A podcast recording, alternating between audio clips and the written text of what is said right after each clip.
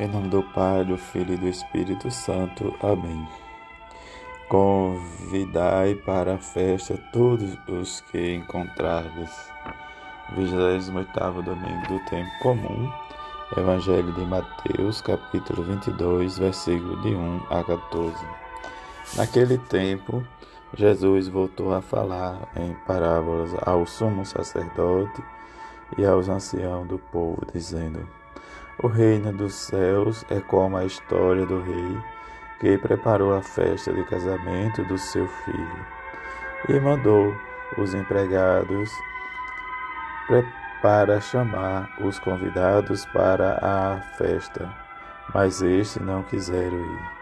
O rei mandou outros empregados, dizendo: Dizei aos convidados: Já preparei o banquete, os bois, os animais cevados já for abatido e tudo será está pronto. Vinde para a festa. Mas os convidados não deram a menor atenção. Um foi para o seu campo, outro para os seus negócios, outros agarraram os empregados, bateram neles e os mataram. O rei ficou indignado e mandou seus, suas tropas para matar aqueles assassinos e incendiar a cidade deles. Em seguida, o rei disse aos empregados: A festa do casamento está pronta, mas os convidados não foram dignos dela. Portanto, ide até as encruzilhadas dos caminhos e convidai para a festa todos os que encontrardes. Então os empregados saíram pelos caminhos e reuniram todos os que encontraram, maus e bons, e a sala da festa ficou cheia de convidados.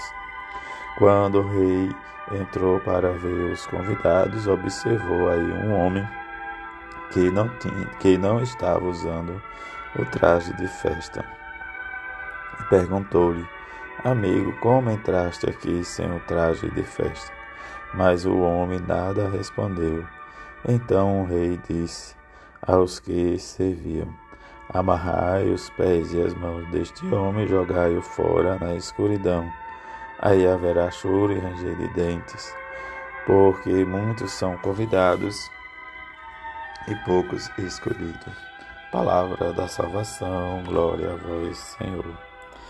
Deste domingo em que celebramos o dia do Senhor em que reconhecer e convidar na palavra de Deus que Deus é missão e não esquecer de nenhum de seus filhos. Circunstância desse meio das missões em que nós rezamos e vivenciamos a devoção aos grandes santos, Santa Teresinha do Menino Jesus. Hoje, se não fosse domingo, celebrarmos Santa Teresa de Ávila, a grande mestre na espiritualidade, a mística diante dessas duas santas, em que possamos sentir convidado para viver e experimentar o banquete da Eucaristia, em que nesse banquete Jesus nos convida a estarmos juntos, não nos sentirmos excluídos, mas incluídos neste banquete. Que possamos anunciar a todos o dom do amor e da misericórdia de Jesus, para que mesmo diante que o Senhor realmente nos oferece na liturgia a sua graça e não sentirmos indiferente ao chamado que ele nos faz de irmos até os confins do mundo anunciando a boa nova. Que as leituras nos convida em realmente experimentar este banquete, em que nos diz o profeta Isaías, o Senhor dará um banquete e enxugará as lágrimas de todas as faces. Diante de Paulo que nos diz: Diante de tudo posso naquele que me dá força. E se viver na miséria, sei viver na mudança. Eu aprendi o segredo de viver em toda e qualquer situação, na fome, nas dificuldades, no sofrimento de cada dia, mas numa esperança maior, porque o Senhor nos dá força para vivermos e sentirmos e superar as dificuldades.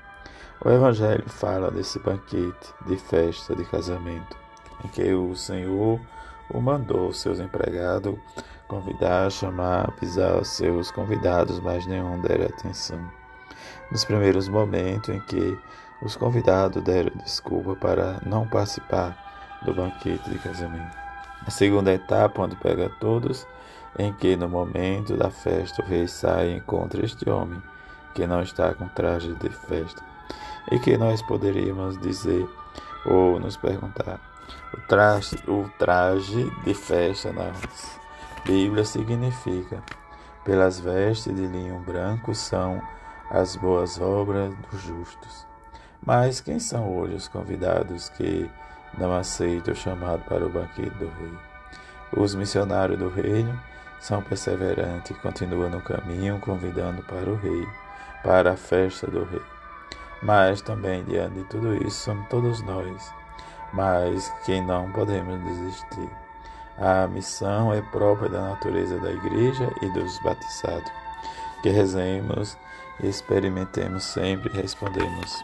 Nós somos os convidados, nós somos realmente os que precisamos sempre trazer o traje da festa. Como o próprio Jesus nos diz, poucos por muito que são chamados e poucos são os escolhidos. Diante das nossas escolhas, podemos sentir o que a grande mestra nos diz, Teresa de Ávila. Por fim, Senhor, morro, filha da igreja. Estas foram as últimas palavras da santa.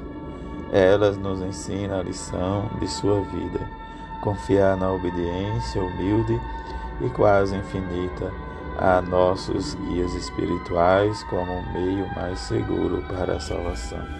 Como ela diz, Senhor, morro filha da igreja. Diante da sua vida, sua dificuldade, seu testemunho, essa grande mística em que viveu sua experiência, dizem que diante de tudo, ela realmente nos diz: Eu quero ver Deus e por isso é necessário morrer. Esse desejo sempre do santo está perto de Deus. Que ela, junto com a bem-aventurada Virgem Maria, São José, esposo da Virgem, nos ensine cada vez mais o caminho da experiência com Jesus Cristo. Assim seja. Amém.